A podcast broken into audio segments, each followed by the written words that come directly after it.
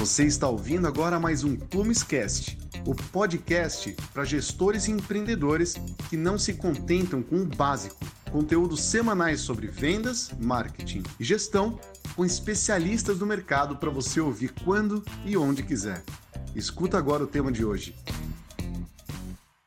Fala Plumescasters! Hoje a gente está aqui em mais um conteúdo e dessa vez um conteúdo que tem muita gente falando bobagem por aí, porque não é especialista no assunto e está querendo falar nisso, que é a LGPD, que está chegando para bagunçar um monte de coisas e também trazer novos desafios para o comercial, porque agora a tratativa de dados de pessoas físicas não vai mais ser a mesma. E é exatamente sobre isso que a gente vai falar.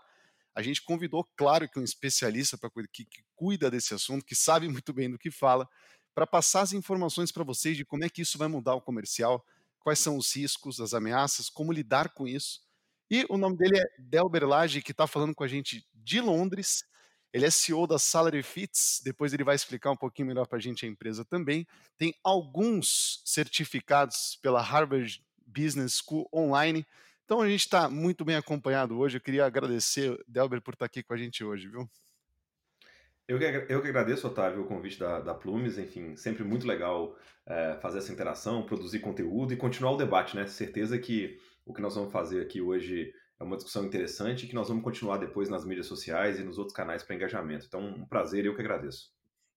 Maravilha, Delber. Cara, olha, é, eu sou da área de vendas, não sou da área jurídica, então claramente você vai reparar que você está conversando com um leigo, um vendedor mesmo que está interessado em saber como é que essa, a, essa atualização é importante da LGPD, ela está chegando para mudar a nossa rotina aqui dentro de vendas, que é justamente o público que acompanha a gente aqui no, no Plumescast. Então a primeira pergunta que eu tenho que te fazer é, é mesmo o, o que, que a LGPD propõe, né? O que principalmente ela é, diz respeito, né, Débora? Eu acho que esse começo é importante.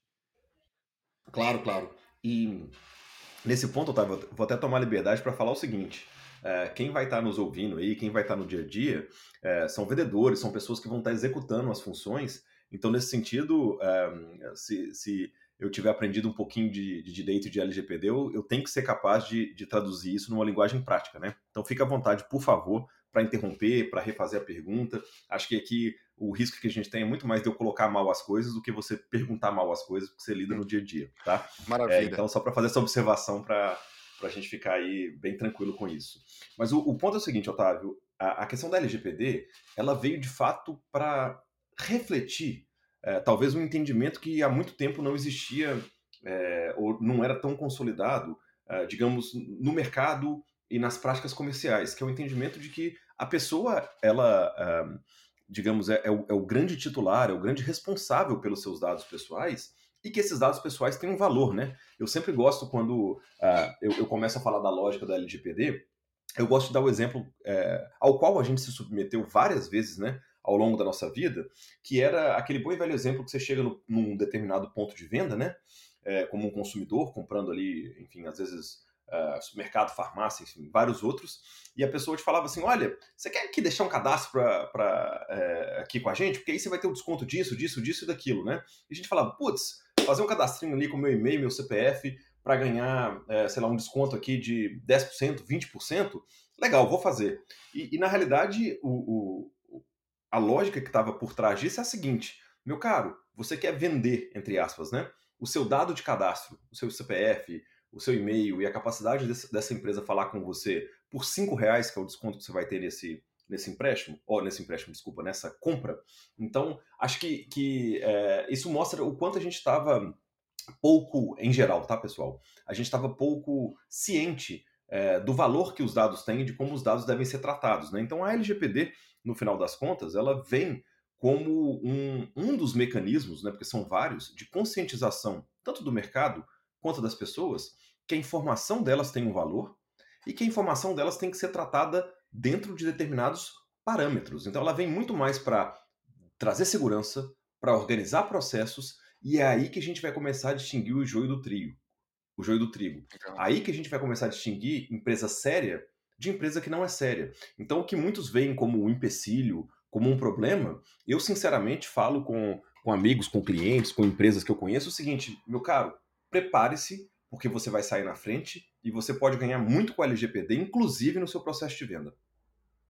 Muito bom, excelente. Nossa, isso que você falou do cadastro, quantas vezes, né, Delber? E, pô, toda vez é, e, e, que, que, alguém me, que me pede o dado e que, pô, às vezes eles nem, eles nem perguntam, oferecem um desconto, às vezes simplesmente o cara que está no balcão, ele fala assim, qual é o seu CPF? E aí você fala, pô, mas Exatamente. eu não quero dar o meu, sabe? Você fala, eu não quero dar meu CPF.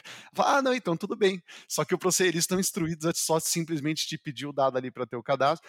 Claro que para a finalidade desses dados, é, a finalidade dessa coleta depois é um trabalho interno desses dados para que ela consiga explorar da melhor forma possível essas pessoas que estão lá dentro. Você falou uma coisa muito legal também que, pô, o negócio da conscientização. É, cara, tanta gente falando sobre isso agora que nem sabia do valor que tinha, da importância que tinha, uma porrada de dados seu guardado com não sei quantas empresas e aplicativos e serviços e redes que a gente já utilizou e que agora Exatamente. as pessoas estão valorizando isso, né, Gabriel? Estão entendendo isso. E quando a gente eu... traz isso. Pode falar. Desculpa te interromper, mas até porque vai entrar muito no ponto que nós vamos levantar aqui é, das vendas B2B. às vezes, as próprias pessoas que estavam envolvidas no negócio, elas não Sim. tinham noção ou percepção da indústria que rodava por trás disso. Então, eu já tive, trabalhei com empresas, por exemplo, Otávio, que uh, uh, tinham uh, ou consumiam softwares que é, faziam para é, trazer para dentro da sua plataforma softwares de. Como é que chama isso em português? Que você referenda um amigo, que você faz indicação de um amigo e ganha uma recompensa. Uhum. Né? Recomendação, então, sim. Isso, de recomendação, uma empresa telefônica, qualquer que seja, que usa um software desse, faz a recomendação, mas ele não tinha ideia que, o, além do valor que ele pagava para essa empresa de software para colocar a infraestrutura de recomendação no lugar, essa empresa também pegava esses dados que estavam lá dentro, vendia, revendia, fazia marketing, ou seja, a, a, às vezes nem a pessoa que vendia esse software, nem a pessoa que comprava esse software tinha noção da mecânica que estava por trás daquilo, e a LGPD, claro, veio para colocar, é, eu, não, eu, não, vou dizer um ponto final, mas veio para pontuar adequadamente o que, que você pode fazer, como e com qual condição, né? Muito bom. É, bom, maravilha. Agora que a gente entendeu um pouquinho do conceito, acho que você, você abriu de forma claríssima. Então, vou tentar trazer isso um pouquinho para a prática, tá, Delber? Então, como a gente está falando de área comercial, é, vou tentar trazer um pouquinho para a realidade da área comercial, te perguntando sobre é, quais são os principais é, riscos barra impactos que existem é, na rotina comercial, porque vou te dar um exemplo, como você mesmo colocou. Pô, quantos clientes que a gente atende aqui, Delber, que fazem campanhas de, pô, comprar listas aí de outras empresas, comprar listas, enfim, de ferramentas de Big Data que seja, e sair abordando essa galera, sair fazendo campanha de marketing, sair ligando para eles. Então, é, como que essa atualização é, é importante da LGPD, ela vai principalmente influenciar né, e, e, e trazer riscos para essa realidade, para esse dia a dia desses vendedores, Delber? Exato. Acho que, que uh, o, o, grande impacto é também o grande risco, uh, tá, Otávio? O grande impacto é que, de fato, agora a gente vai precisar pensar duas vezes se a gente tem, é, digamos, o elemento de consentimento, né, a, concordância adequada do sujeito com quem a gente vai interagir, para a gente fazer aquele ato baseado no dado pessoal dele. Essa é a grande linha de é, é, distintiva aí de uma ação adequada e de uma ação não adequada do ponto de vista da proteção de dados. Né? Então, o principal impacto é que as empresas vão precisar parar, pensar o seu processo de venda, pensar os seus fornecedores relacionados ao seu respectivo processo de venda e pensar, consequentemente, como elas vão criar alternativas para abordar e principalmente engajar o seu respectivo interlocutor, né? o seu eventual comprador, o seu eventual cliente. Então, o que, eu quero dizer com isso? Por que, que eu falei que isso também é o principal risco? Eu não estou pensando aqui, Otávio, só no risco, é, digamos, jurídico que a pessoa ou que a empresa pode estar sujeita de tomar um processo lá na frente. É, eu acho que essa mudança ela é muito mais é, ampla, porque vai fazer com que os consumidores tenham mais noção do que está acontecendo, e os consumidores podem, de repente, é, ter uma percepção ruim de uma marca se a abordagem não for adequada. Né? Então, para tentar responder de maneira bem prática a sua pergunta, o que, que vai ter de impacto? O, o, a questão agora é, é, nós vamos precisar parar, olhar para os nossos processos de venda, vou contar um pouquinho depois, mas a Salary Fits é uma empresa eminentemente que vive da venda B2B, né? E entender onde é que a gente consegue os dados dos interlocutores com quem nós queremos falar. Né? É, para não dizer que se sua empresa for B2C, se você vai falar com B2C, ainda é mais uh, dinâmica. Né? Mas a, a, questão ela perpassa não só ter autorização ou ter o consentimento, mas ela perpassa, inclusive, como que eu vou tratar esse dado dentro da minha empresa. Então, assim, eu vou ter um sistema de segurança adequado que vai impedir que as pessoas criem uma lista e saiam vendendo essa lista, mesmo que a minha empresa não queira. Eu vou te dar um exemplo. Uh, uh, uma indústria que está sendo muito afetada por isso é a indústria de corretores. Pode ser de seguro, imobiliário, o que quer que seja. Mas às vezes uma imobiliária que lança um empreendimento, por exemplo, ela vai falar ali com 10 é, corretores de seguros para vender, para rodar, para vender aqueles apartamentos. O que, que normalmente esses corretores faziam? Pegava debaixo do braço uma lista de leads e saía vendendo outros empreendimentos que eles tinham. Isso Sim. tudo vai ser afetado pelos processos. Né? Então, é, é, é para tentar é, voltar de novo na sua pergunta e dar uma resposta bem clara, nós vamos precisar parar, pensar como nós vamos conduzir os processos de venda, como nós vamos proteger o dado e garantir que o dado vai ser usado para uma finalidade que eu não só comuniquei ao meu consumidor, mas que é, é, vai ser aquela que é, para qual eu obtive o consentimento ou autorização dele. Isso quer dizer, para fechar, que eu não posso mais comprar uma lista ou comprar um dado. Uh, o que eu vou dizer agora é, para você pegar um dado que vem de um terceiro, de uma terceira empresa, você tem que ter cuidado redobrado. Você tem que entender como ela conseguiu o consentimento do sujeito envolvido naquela lista e se ele deixou que ela trouxesse outras ofertas de outras pessoas, inclusive da sua empresa, para aquela pessoa. Senão, de fato, isso pode implicar uma violação. E aí a gente entra no risco, né? Se a gente começa a fazer isso, nós temos um risco jurídico, de tomar uma multa, de ter um problema com a Agência Nacional de Proteção de Dados, de ter um processo do consumidor, mas fundamentalmente de ter o seu produto, a sua marca manchado por uma prática que foi inadequada, né? Muito bom. É exatamente o que eu te perguntar, você já, você já até entrou numa resposta que eu vou pedir para você explorar um pouquinho mais, que é como é que ficam as ferramentas de Big Data, né? Porque, por exemplo, hoje, tudo bem, entendi que eu não posso mais é, adquirir uma lista para colocar num processo de prospecção, que é, o que é comum nas empresas, é, se eu não sei que existe a concordância né, por parte do detentor do dado, é, para que, que o dado tenha aquele, aquela finalidade, aquele uso, isso está claro. Mas então, é, como fica isso, é, como é que fica a realidade das empresas de Big Data? Porque imagino eu, posso estar errado, então aqui já entra a minha pergunta. É, os dados de pessoas que hoje estão nessa ferramenta estão em maioria autorizados? E, e, que concordância que é essa? Isso é basicamente uma, é uma autorização expressa do, do, do da pessoa física por e-mail, uma, um termo é, como é que é exatamente essa concordância por parte das pessoas e como é que fica isso nas ferramentas de Big Data que vendem essas listas aí online para vendedores? Exatamente, nós vamos ter que pensar de novo uh, ah, para responder a primeira parte da sua pergunta, é, em relação às ferramentas de Big Data, data, de onde esses dados vêm, né? baseados em quais plataformas eles estão e qual que era a base de consentimento para eles fazer o que eles estão te propondo a fazer. Né? Então, uh, até para dar um, um, digamos, uma indicação bem clara de que isso não vai inibir Big Data, é, a, a, Lei Geral de Proteção de Dados foi inspirada no, no, General Data Protection Rules aqui da Europa, né, o famoso GDPR. E aqui com o GDPR nunca acabou Facebook, nunca acabou Google e nunca acabou nenhuma dessas outras grandes ferramentas de marketing que a gente tem à nossa disposição hoje, né? Okay. O que, que aconteceu é, todas se adaptaram em termos dos seus termos de uso e política de privacidade. Ou seja, todas colheram o consentimento adequado e quando um usuário passa a, a, a, cria sua conta no Google, cria sua conta no Facebook e assim sucessivamente, esse usuário vai ser informado claramente do que, que vai ser feito, em que condições que vai ser feito e como que essas plataformas irão monetizar esses dados. E essa ah. aí eu entro na segunda parte da sua pergunta, que é o seguinte: como é que esse consentimento? Não existe uma forma estabelecida para isso. Se o seu contato é físico, pode ser um papel escrito. Se o seu contato é por e-mail, Pode ser por uma confirmação no e-mail. Se o seu contato é por uma plataforma digital, pode ser um clique. O que, é importante de ter nesse, nessa forma de colher o consentimento? Primeiro, a indicação clara de qual vai ser o dado usado, por que ele vai ser usado, quando ele vai ser usado e por quem ele vai ser usado. Então tem que ter claramente esse estabelecimento. Segundo, isso não pode vir marcado como aceito por default. A pessoa tem que voluntariamente marcar que ela aceita. Né? Entendi. É, então tem uma série de condições na maneira de colher esse consentimento, mas a regra básica é: você só pode colher o dado necessário para a finalidade. A finalidade tem que ser específica ou especificável. Você não pode falar assim, olha, me dê consentimento para ter o seu dado para o resto da vida para eu te mandar oferta. Isso não funciona, né? E tem que ser informado de maneira clara e colhido de maneira, digamos, voluntária, né, do seu interlocutor. Entendi.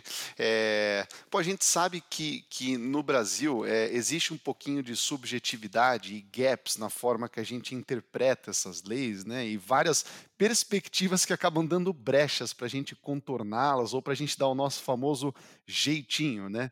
Eh, você acha, Delber, Uhum. que que, eh, de fato, a LGPD, né, com com com a entrada dela agora da forma que ela que ela está, eh, isso isso realmente vai causar um impacto e uma mudança de paradigma na forma que a gente trata os dados e trabalha no comercial? Ou você acha que vai existir uma manobra das empresas na adaptação dos seus termos, que a gente vai acabar mal sentindo uma mudança? Você acredita que de fato a gente vai ter uma mudança séria aqui ou que isso vai acabar caindo mais em em questões detalhistas, contratuais e de termos aí de de de de concessão dessa concordância que você citou das pessoas? Eu eu acho que vai ser um, eh, um um pouco de tudo isso que você comentou, sabe. As empresas vão tentar interpretar, né, a legislação e às vezes até esticar essa interpretação da maneira que lhes for mais favorável, de que lhe que lhe criem menos empecilhos. As mais responsáveis vão fazer isso dentro de certos parâmetros, as mais irresponsáveis vão fazer isso sem qualquer parâmetro, né, e aí vão ter problema possivelmente no futuro, né. Ah, nós temos agora recentemente criada a ou determinada a criação, né, da Agência Nacional de Proteção de Dados, que vai ser a a grande guardiã, né, dessa dessa fiscalização, além de cada um dos consumidores, é muito importante deixar isso claro, né. Eh, e e nesse sentido a gente vai ter muito entendimento sendo construído ao longo do tempo, Otávio, não tenha dúvida disso.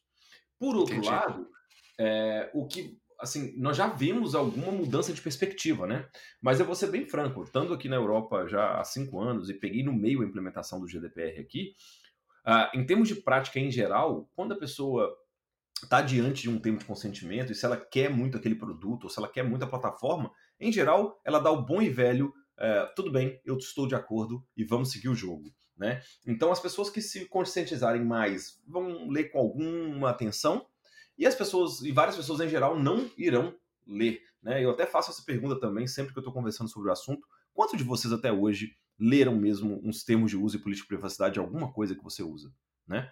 Então tem Olha, muito chão acho andar ainda, né. É, eu acho que eu eu acho que eu nunca li. Engraçado que um um amigo meu, uma vez ele comprou uma televisão, e ele foi ler o termo de uso lá da televisão, e ela tinha uma câmera, por ser uma smart TV, tal, sei lá o quê. E o Uhum. cara foi ler, tipo, eu não sei por que realmente que ele foi ler, porque, eh, respondendo a sua pergunta, eu acho que eu nunca li nenhum, pra falar bem a verdade, já tentei e desisti. E aí no meio do é. termo da televisão, dizia que enquanto ela estava desligada, ela podia captar imagens e som, eh, daquele ambiente, né, pra finalidade exclusiva de uso interno lá da companhia. Então, pô, você vê que, o Olha cara aí. ele pescou essa informação no meio do contrato dessa televisão que ele teve que assinar na loja, que era um termo, ele teve que dar o agree, que nem você falou, o agree ele não vem default, isso ele tem que realmente clicar, mas até parece que ele leu as as 85 páginas que estavam lá no termo, ele não tinha ideia de que aquilo ele estava ele estava aceitando, né, Delber. Exatamente. Uma das mudanças que eu acho que acontecerão é que, eh, em não em todos os lugares, mas mas em em várias situações, os próprios clientes vão cobrar mais clareza, sabe. E ao invés de ter um contrato de 85 páginas com letra miúda, você vai ter que ter uma coisa bem mais direta à frente Legal. deles. Mas são processos que vão acontecer, na minha opinião, ao longo do tempo, e Uhum. e e não vai ser uma mudança, infelizmente, ou pra alguns felizmente, da água para o vinho, da noite para o dia, sabe. Perfeito. Eh, um um uma outra dúvida que, pô, isso eu já escutei várias respostas diferentes, e eu tenho a impressão que as pessoas que, eh, que falaram isso não estavam muito seguras do que estavam dizendo, por isso que eu vou te perguntar. E existe o existe a possibilidade, né, se se a gente faz uma abordagem, eh, a uma pessoa via e-mail, por exemplo, essa pessoa pode Uhum. requisitar que os dados dela sejam apagados da minha empresa? Então ela ela pode fazer essa requisição formal pra mim, por escrito, dizendo: "Olha, eh, eu eu não quero que vocês tenham mais nenhum dado meu, gostaria de que eu fosse absolutamente deletado da base de vocês, pra que eu não fosse mais abordado", e coisas do gênero. Pode. Eh, pode, isso é um direito que cada um dos, hã, consumidores tem, a não ser, Certo. tá, que haja alguma base legal ou base contratual, né, que impeça que isso aconteça. Então, por exemplo, vamos supor que você tem um contrato de empréstimo com um banco, tá, o Ok. banco, por lei, tem que ficar com esses dados armazenados até pra por compliance e por regulação do Banco Central, né, com esses dados um Sim. certo período, 5 anos, 10 anos, dependendo do caso. Numa situação dessa, uh, o seu dado não pode ser deletado porque há um comando legal que determina que isso aconteça. Ou às vezes um contrato que você fez de compra e venda de alguma coisa, né? Então, uh, resguardadas as, digamos, as exceções uh, de algo que, que, superceda essa vontade do consumidor, em geral, qualquer titular dos dados, né, qualquer detentor dos dados, tem o direito de ser esquecido como se, se criou a convenção de Chamac na Europa, tá? E a mesma coisa vale no Brasil. Muito bom. E, e, e, como o gestor pode ter, como é que o gestor comercial ele pode ter é, segurança de que ele está com uma contenção de riscos legal, é, legal e que ele está bem adequado aí às, às, exigências da LGPD? Qual seria um primeiro passo, Delber? Isso a gente é, necessariamente recorrer a alguma consultoria jurídica ou tem alguma coisa mais primordial que ele possa se atentar ou cuidar na empresa dele? Que, que, recomendações você deixaria para os gestores comerciais que nos acompanham aqui? Né? É, a primeira recomendação é, é aborde o tema com seriedade e como um componente estratégico do seu processo de venda. Tá? Porque você vai evitar com isso que você seja surpreendido no futuro com uma multa muito alta, com um questionamento grande sobre a sua marca, etc. Então, o primeiro ponto é: isso precisa de tempo, isso precisa de atenção. Não é, via de regra, uma mudança simples de ser feita. Tá? Um ajuste, certo. não é nem mudança, um ajuste simples de ser feito. Segundo ponto: é, LGPD vai muito mais do que termos de uso e política de privacidade. Tá, como você bem ponderou, tá cheio aí de é, soluções mágicas que vão dizer que você está todo resolvido na hora que você ajustar o termo de uso e a política de privacidade. LGPD é, e a proteção de dados pessoais requer muito mais do que isso.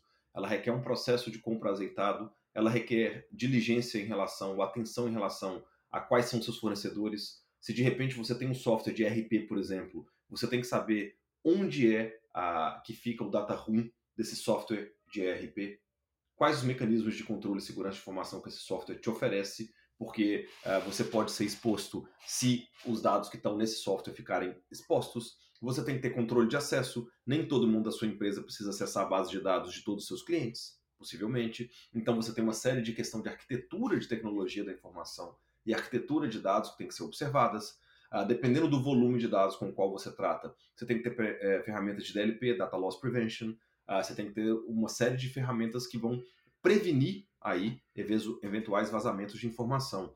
Né? Então, o, o que eu posso te dizer é que uh, uh, é realmente necessário que se adapte muito mais do que termo de uso e política de privacidade. A LGPD, nós podemos dividir isso em fundamentalmente três componentes. O componente jurídico, que seria o termo de uso, a política de privacidade, o, o, o consentimento. Uh, podemos uh, também ter a percepção, digamos, da parte de processo e procedimento. Tá? A LGPD determina que você tem um, um, encarregado de dados, o famoso DPO, e uma série de procedimentos internos se houver o vazamento de dado, ou se alguém reclamar, pedir para o dado ser apagado, pedir para entender qual dado dele foi processado quando, que é um outro direito que a LGPD traz. Então tem que ter uma série de processos e procedimentos que vão dar conta disso. E terceiro, pode ter impacto na própria arquitetura de dado, no sistema de TI, na, na, na organização uh, dos seus sistemas e de quem você, uh, inclusive, consome esses sistemas, tá? Então, para repetir, uh, é muito mais do que uma questão apenas jurídica, ela é jurídica, ela é de processo e procedimento e ela também pode ser de arquitetura de sistema. Muito bom. É, geralmente aqui no podcast a gente costuma, costuma pedir para que a, os, é, quem, quem topa aqui vir conversar conosco, os especialistas compartilhem algum case, né, alguma situação real uhum. é, que a gente pode enxergar a aplicação disso na prática mesmo. Então, queria te perguntar, Deber, se é, vem à sua cabeça né, algum caso recente, alguma coisa do gênero, que você podia, é, poderia exemplificar para nós como é que uma empresa reagiu de forma, pode ser positiva ou enfim, teve alguma consequência negativa que seja a essa alteração da LGPD, né? Você poderia compartilhar algum caso desse conosco para a gente entender um pouquinho melhor na prática. Claro, eu vou tentar ser bem sucinto, falar de alguns, e aí tá. são interessantes e que demonstram bem aí o, as diversas vertentes disso, né? E aí você, claro, fica à vontade para fazer alguma pergunta uh, sobre eles. Mas nós, o, o, talvez o mais clássico dos clássicos, que chamou a atenção das pessoas para a questão dos dados, foi o caso do Cambridge Analytica com o Facebook, né? Que ele encontrou justamente um, é, é, uma, uma brecha ali nos termos de uso e política de privacidade do Facebook, conseguiu ali extrair informações de perfis de várias pessoas, e não só das pessoas que é, se engajavam com a ferramenta que eles estavam propondo, mas os amigos dessas pessoas, né? E isso virou um escândalo um, é, e, e, uma, uma situação de proporções tão grandes que, que hoje já se tem claros indicativos de que isso interferiu nas últimas eleições norte-americanas, né? não essas agora, as passadas, e isso levou o Mark Zuckerberg a prestar é, contas pessoalmente diante do Congresso norte-americano. Né? É, além disso, obviamente, depois disso, uma série de situações é, foram modificadas no próprio termos de, de uso uh, das ferramentas de marketing uh, do Facebook, do Instagram e, e, de outros. Você pode ver que eles mudaram a, a, ferramenta de API deles, fecharam alguns APIs que estavam abertos. Então, isso é para demonstrar a relevância e a proporção que isso pode tomar. Né? Eu citei outro exemplo rapidamente que é, está sendo muito impactado no Brasil, que é a indústria de, de imobiliária, corretor. É, de imóvel, por exemplo. Essa, ou eu posso citar o mesmo para correspondente bancário, né? Sim. Que era uma indústria em que os vendedores detinham ali um controle das bases, né? Da famosa base de dados, e que vai ser significativamente afetada por esse tipo de situação. De repente, é, você pode ser aí impactado, a sua empresa, por uma prática de um terceiro que você contratou rapidamente para fazer uma situação específica, mas se você não tiver os controles no lugar com ele, você vai estar sujeito aí a uma, a uma situação muito desagradável e até é, que pode denegrir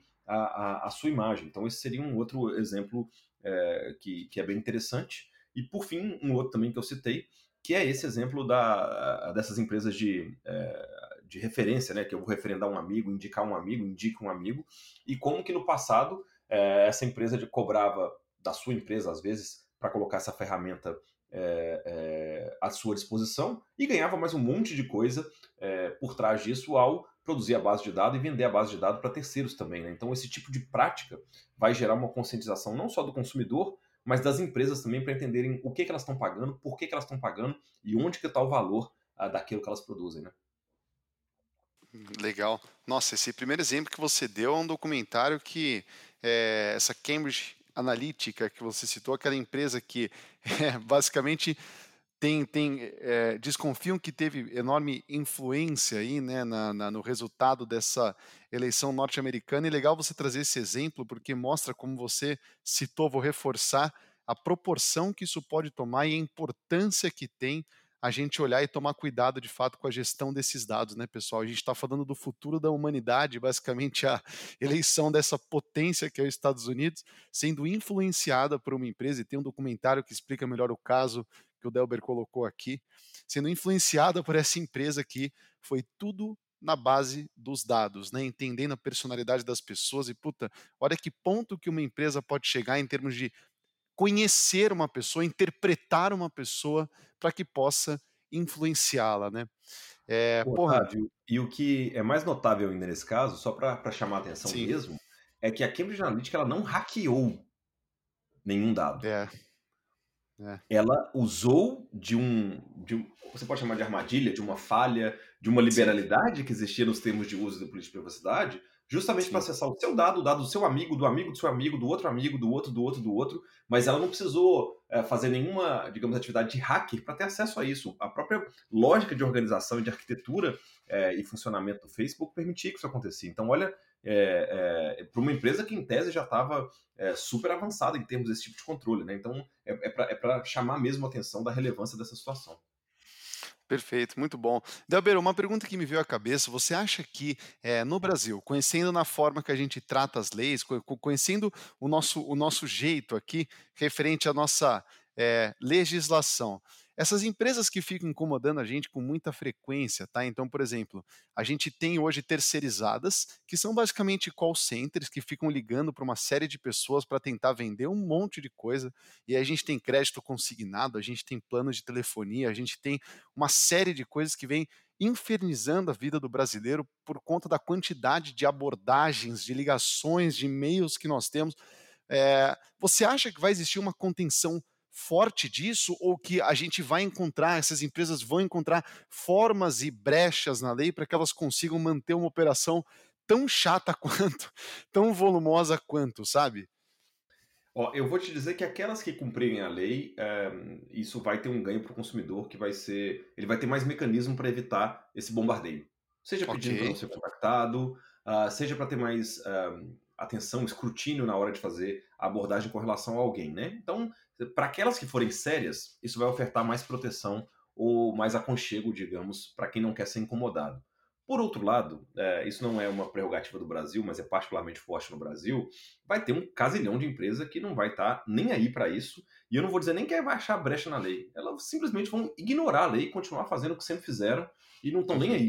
Né? Então, nesses casos, infelizmente, o que a gente tem que ser é muito consciente, tentar buscar aí, quando conveniente ou, ou, ou é, razoável, né? uma medida contra isso, mas infelizmente nós vamos ter que lidar ainda com aqueles que prezam um pouco né? é, pelos direitos de cada um de nós, pela lei, e estão um pouco aí comprometidos com, com, a sua própria marca e com o que fazem. Então, infelizmente, isso não, não vai acabar. Queria que acabasse, mas isso, isso não vai acabar.